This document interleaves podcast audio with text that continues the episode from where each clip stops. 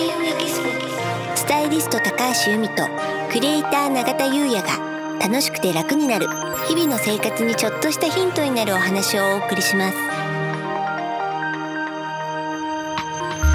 こんにちはクリエイター永田優也です。こんにちはスタイリストの高橋由美です。楽しくて楽になる。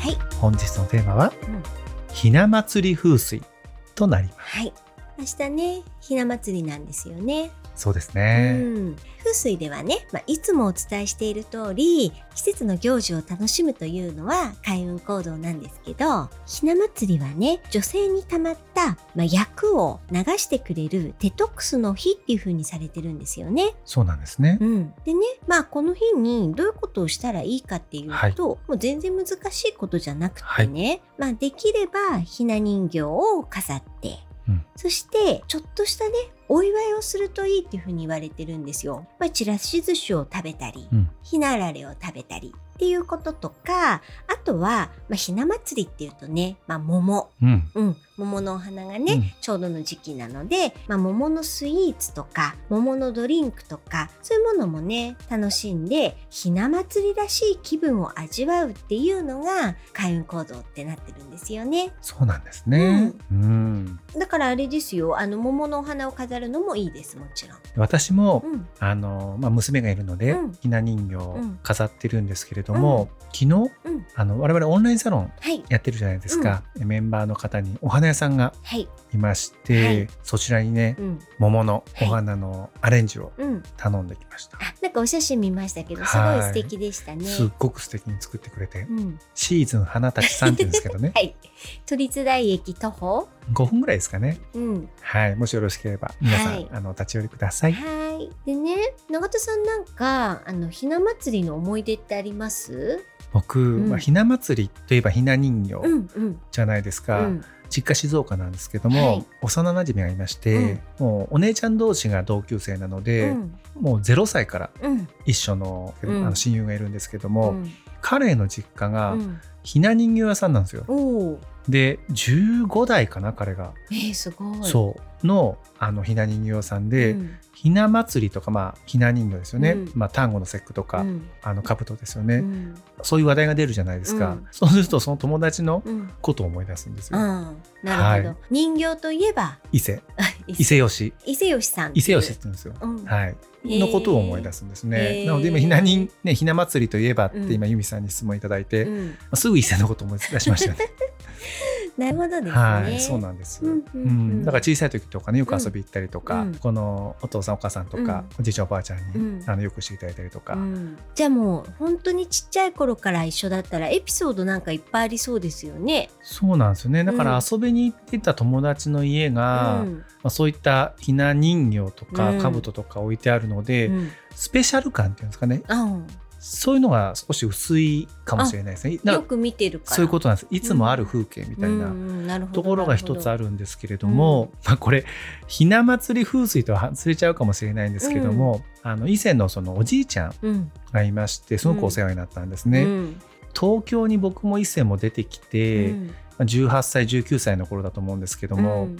あのおじいちゃんうがん。東京にうん。来てるから、うんあの飯食い行こうよって伊勢から連絡あったんですよ。うん。で東京駅の方だったと思うんですけども、うん。そこでうなぎをね、うん。ご馳走になったんですね、うんうん。おじいちゃんに。うん。で僕も伊勢もまあこれから働く手前の年齢ですよ。でその時にあのご馳走していただきながらうん。お話しいただいた話が僕にとっては、うん。まあ、ひな祭りといえば、うん。まあ、ひな人形なので、うん。まあ、この話を思い出されるんですけども、うん。まあ、靴の話なんですよね。靴。はい、うん。靴の話で。まあおじいさんちの当時ですね、うん。まあ、なかなか靴とかも、うん。まあ、物がない時代なのでなかなか自分に合ったサイズのものがなかったと、うん。でもまあ履ける靴を探して、その靴を履きながら、まあ、一生懸命働いてたと、うん。ででも不思議なことにうん。一生懸命働いてると、うん。その靴の方が自分のサイズに合ってくる、まあ、ちょっと伸びるんでしょうね、きっとね、多分これ僕と以前に伝えたかったことは、うん。まあ、僕らまだ社会に出る一歩手前の男だったので、うん。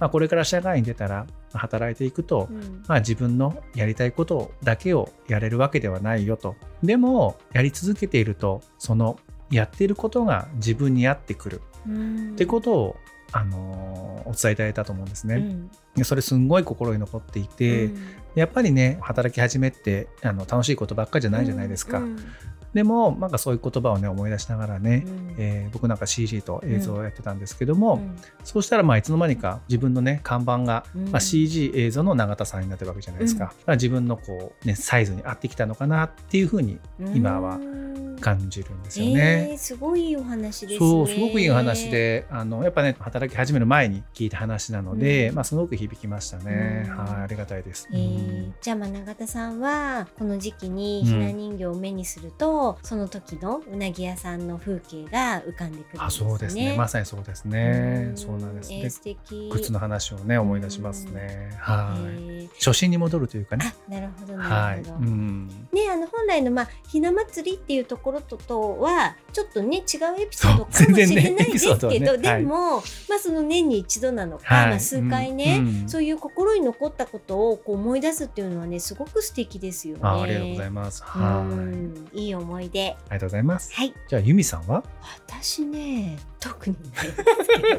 でもねよくあのひな人形をかたすのが遅くなると、うん。あの嫁に行き遅れるみたいなはい、迷信うんみたいなのあるじゃないですか。ありますね。うん、でちょっとねこれ別に風水ではないので、ちょっと気になって調べたんですよ。うん。そしたらばそのさっきも言いましたけどひな祭りっていうのはまあ女性についた役を払うものうん。払う、でそれを、まあ、人形が代わりに払ってくれるものとして人形を飾るっていう風習になったらしいんですよ。で昔はね紙でできた人形をあ飾ってたんですって。なるほど。でもありますよね、紙でね。こうなんかこうねうんあのわかります。折り紙とかでもありますよね。でまあ終わったら水に流すと。うん。うん、でそこってちょっと風水にもリンクしますけど、うん。要はそういう薬とかって水に流すといい。だから、はい。あのうん。入浴が大事って話よくしてるじゃないですか、水に流す。なんだけれど、まあ、お人形の技術が、えっとうん江戸時代以降発達してきて、うん。立派なお人形にどんどんなっていったと。うん。そうするとちょっとそのお人形をね